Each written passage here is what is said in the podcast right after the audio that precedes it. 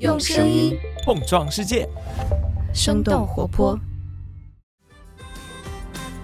嗨，你好呀，我是梦一。在节目开始前，想要和大家分享一则消息：我们生动早咖啡节目组的冬季实习计划正式开始了。在为期四个月的实习期内，你将会和我们一起来追踪全球商业科技动态，掌握播客选题和节目制作的技能。当然，你也有机会成为我们的全职伙伴。如果你在商业领域有知识积累和探索热情，欢迎点击我们节目单集简介部分中的招聘入口来了解详细信息，参与投递。好了，招聘信息就分享到这儿，下面开始我们今天的节目吧。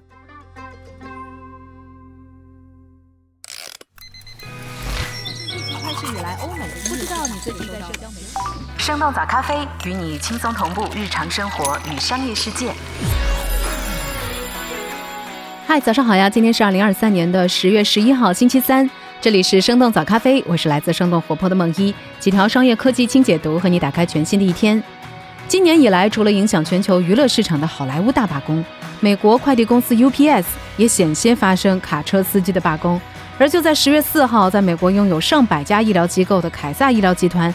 也有七万多名的医护人员罢工。在美国各种各样的罢工大浪潮当中，正在进行的美国汽车行业工人的罢工也有了新动态。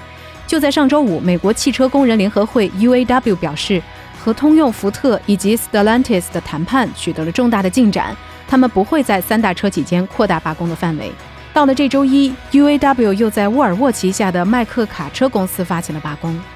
美国汽车工人针对三大车企罢工的原因到底是什么？这场史无前例的罢工又会造成哪些影响呢？我们今天的清解读就与此相关。在这之前，我们先来关注几条简短的商业科技动态。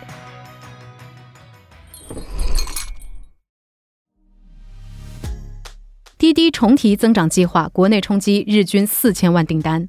根据晚点类 Post 的十月九号的报道。滴滴近期重新制定了国内业务的增长目标，计划今年的每日平均单量增长百分之四十五，未来两年分别增长百分之十到十五。这也是继滴滴提出了零幺八八目标之后，再次重提增长计划。二零二零年，滴滴提出了零幺八八目标，计划在今年实现日均一亿订单的目标，但是这个目标现在并没有实现。滴滴下架期间，竞争对手们拿走了超过五分之一的市场份额。有分析人士表示，滴滴今年的增长目标并不算激进，不过想要在未来两年分别实现百分之十五的增长，还是有较大的挑战。过去几年，滴滴先后放弃了零售业务诚信优选和造车业务达芬奇，业务的重心又回到了网约车上。在应用恢复上架以来，滴滴试图夺回市场份额，但是晚点的分析认为，滴滴的网约车业务想要实现大幅度的增长并不容易，因为网约车的规模还受到城市交通和消费水平的影响。我们早咖啡之前的节目当中也提到，包括上海、深圳等等城市，目前的网约车运力和需求都已经趋近饱和。美国同意三星和 SK 海力士向中国工厂提供半导体设备。根据路透社十月九号的报道。韩国总统办公室宣布，美国已经同意三星电子和 SK 海力士在不需要额外许可的情况下，无限期向中国工厂提供包含美国技术的半导体设备。去年十月，拜登政府实施了全面的出口管制措施，禁止美国企业对中国芯片制造商出口生产芯片所需要的设备，并且规定三星等等企业也需要获得许可证，才能够将美国芯片制造设备带入中国。在强烈的反对之下，三星和 SK 海力士后来都获得了为期一年的出口管制豁免。这项豁免目前已经在今年十月到期了。根据了解，美国政府更新了一项经过验证的最终用户名单，这份名单上的公司不需要单独获得出口许可。而韩国的这两家芯片制造商这次也出现在这份名单上。三星和 SK 海力士分别是全球排名前两位的存储芯片制造商，已经在中国投资了数十亿生产芯片。包括比亚迪、歌尔股份等等公司都是三星或海力士的合作企业。另外，三星电子近期和包括小米、OPPO 等等手机客户签署了内存芯片供应协议，协议当中相关芯片的价格都有百分之十到二十左右的上调。微软 GitHub Copilot 的亏损严重，科技公司目前还难以将 AI 转化为利润。根据《华尔街日报》的报道。微软一款协助开发者编写、修正和转换代码的服务 GitHub Copilot 已经出现亏损。未来，微软将会进一步优化运营成本和收费模型。GitHub Copilot 是由微软在去年六月推出，也是利用 OpenAI 的技术开发，采取按月或按年的方式向用户收费。目前已经有超过一百五十万开发者用户。然而，根据知情者透露，今年年初，微软这项服务每个月平均在每个付费用户身上的亏损金额超过二十美金。造成亏损的主要原因是服务成本高昂。GitHub Copilot 的部分服务使用了市场上最先进的 AI 模型，这些模型相比于常规软件或者是云服务，对电力和算力的需求都会更大。另外，根据《华尔街日报》的报道，微软一直在探索为他们的必应搜索引擎使用功能较弱但是更加便宜的人工智能工具。与此同时，他们也在计划为下一次人工智能软件的升级制定更高的价格。威马汽车申请破产审查，被执行金额超过一个亿。根据第一财经的报道，十月九号，威马汽车科技集团有限公司新增一则破产审查案件，申请人为威马公司。同时，威马汽车有二十一条被执行信息，被执行的总金额超过了一亿元。威马汽车成立于二零一二年。作为国内最早一批造车新势力，从成立到现在，一共进行了四轮十二次融资，累计融资金额超过了四百亿元。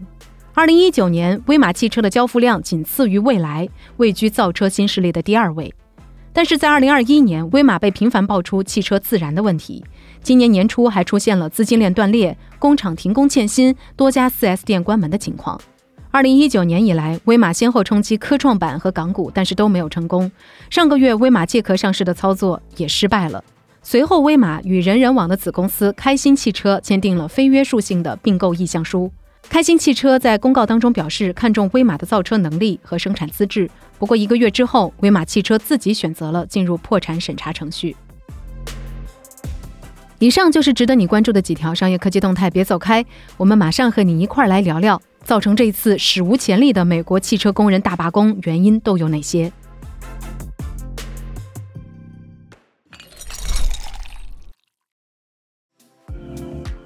欢迎来到今天的轻解读。UAW 是美国最大的工人协会，仅仅三大车企当中加入的成员就有接近十五万人，占到了美国汽车制造业全部工人数量的一半以上。美国汽车工人协会每隔四年就会和车企重新签署一次合同，规定员工的薪资和福利待遇。而上一份劳资合同在九月十四号到期。二零一九年，美国汽车工会针对通用汽车的四十天罢工，就造成了三十六亿美元的损失。过去半个多月以来，美国汽车工会罢工的消息接连登上了各大媒体的头条。谋求下一任美国总统的拜登和特朗普都前往现场力挺汽车工人。而这场罢工也是从上个月十五号开始。汽车工会方面表示，没能和通用、福特以及 Stellantis 三家车企达成劳资协议，在多个工厂同时开始罢工。这也是美国汽车工会史上第一次同时针对美国三大车企发起的罢工。那么，美国汽车工会针对三大车企罢工的原因又有哪些呢？原因之一，工人的收入待遇和车企营收并不匹配。美国汽车工人和车企之间最大的分歧就是薪资待遇。工会想要在四年之内把汽车工人的工资提高百分之三十六，并且工作四天，但是享受五天的薪资待遇。但是车企最初仅仅承诺了百分之十左右的加薪。工会指出，汽车制造商最近的利润证明他们有能力提高工人的工资。仅仅在今年上半年，底特律三大汽车制造商的利润就达到了二百一十亿美元。市场研究公司 Moto Intelligence 统计，汽车制造商去年在美国售出大约八十万辆纯电动汽车，仅仅占汽车总销量的百分之五点八。虽然最近几年特斯拉的股价和利润都在接连创下纪录，但是在美国的汽车市场当中，燃油车依然占据着主导地位。在疫情期间，美国车企不仅和欧洲、日本还有中国的车企一样，由于芯片短缺，难以提升产量。在工会的推动之下。为了避免工人因为工作环境感染新冠，三大车企还长时间的关闭过工厂。但是随着疫情之后生产的恢复，以及通货膨胀所带来的汽车原材料价格的上涨，汽车公司把部分提升的生产成本转嫁给了消费者。数据分析机构 Statista 的数据显示，美国去年新款轻型汽车的平均售价大约是四万六千美元，比二零二一年贵了大约百分之十。而汽车制造商也在涨价当中获益。摩根士丹利估计。价格上涨平均可以每年为福特增加三十亿美元的税前利润。通用也在去年第三季度的财报中表示，价格上涨让当季的税前利润增加了二十一亿美元，接近全部利润的一半。当然，由于疫情期间出行不便，许多的消费者也延后了他们的购车计划，这部分被积压的需求也得到了释放。CNBC 的分析认为，汽车制造商们创纪录的业绩是由于新车供应紧张和消费需求强劲。投行 Benchmark 的分析师认为，全美汽车工会工人的工资上涨对这些传统车企来说并不是一个生死攸关的问题。即使工人工资的支出超过了华尔街的预期，也只会导致北美汽车价格上涨一个百分点。原因之二，确保新能源转型背景下的工作岗位。去年，美国总统拜登签署了通胀削减法案。这项法案规定，从今年开始，购买在北美组装电动车的家庭可以获得几千美元的税收抵免。法案资金涉及规模超过了七千亿美元，其中三千六百多亿美元将会投资在新能源技术领域。通用、福特等等车企也在靠着燃油车获得的利润，对电动车进行大额的投资。根据密歇根州汽车研究中心的数据，仅仅在过去两年，大型汽车制造商就宣布投入接近九百亿美元生产电动车的制造设备。而 CNN 的报道显示，从2000年开始，三大汽车制造商由于自动化、外包等等因素，已经关闭了65家工厂。美国汽车工会担心这些传统车企未来会关闭现有的工厂，这将使他们在未来失去更多的工作岗位。大西洋月刊的报道显示。工会成员认为，车企正在利用油车到电车的转型，把更多的业务转移到美国南部工资较低、同时没有工会的州。美国汽车制造业的转移实际上已经在进行中了。标普的区域经济学家表示，从1990年开始，美国南方汽车行业的就业岗位比例已经从百分之十五增加到了百分之三十左右。除了地理上的因素，电车的制造更加自动化。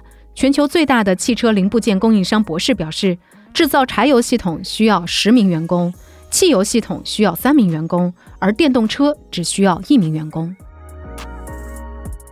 原因之三，重新获得零八年金融危机被取消的福利待遇。发生在二零二三年的汽车罢工事件，其实依然受到了十五年前金融危机的影响。二零零九年，克莱斯勒汽车申请破产保护，最终被意大利的菲亚特汽车集团合并，整合成为菲亚特克莱斯勒，也就是如今的 Stellantis。通用也在同一年申请破产保护，由美国和加拿大两国政府接管。福特虽然没有破产，但是他们也裁员了九千多人，而且变卖了沃尔沃、捷豹、路虎等等子品牌。在政府介入之后，为了防止三家大型汽车公司倒闭，美国汽车工人联合会放弃了多项福利待遇。通过这次罢工，汽车工人们想要重新获得零八年金融危机之前的福利待遇，其中有一项就是 Cost of Living Adjustments 生活成本调整。这项待遇最初是为了消除通货膨胀对于汽车工人生活的影响。有经济学家指出，考虑到通货膨胀的因素，汽车工人实际的平均工资自2008年以来下降了接近百分之二十。汽车工人在08年汽车行业危机之后做出的让步也从来没有恢复。一位在福特芝加哥工厂工作的工人在接受 NPR 采访的时候表示，这次加薪早就应该进行了，食品、天然气，甚至是贷款利率，一切东西都在涨价。一位曾经在奥巴马政府处理通用、福特等等车企救助事宜的汽车行业专家表示，百分之三十多的加薪只是能够让工人的薪水跟上通货膨胀的步伐。工会提出的加薪幅度也是比较公平的。除了生活成本的调整，工会还想要恢复此前放弃的新员工养老金计划以及退休工人的医疗保险。这场大规模的汽车工人罢工还在进行当中。工会把罢工的范围控制的比较小，选择罢工的工厂既不是畅销车型的整车装配厂，也不是生产发动机等等关键零部件的工厂。但是工厂停工势必会带来零部件的短缺，已经有车辆的维修受到了影响。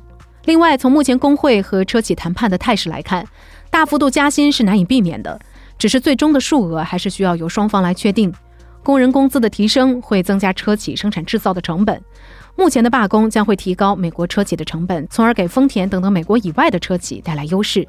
丰田不仅可以从海外进口车辆，也在美国南部工会组织比较弱的地区建设了工厂。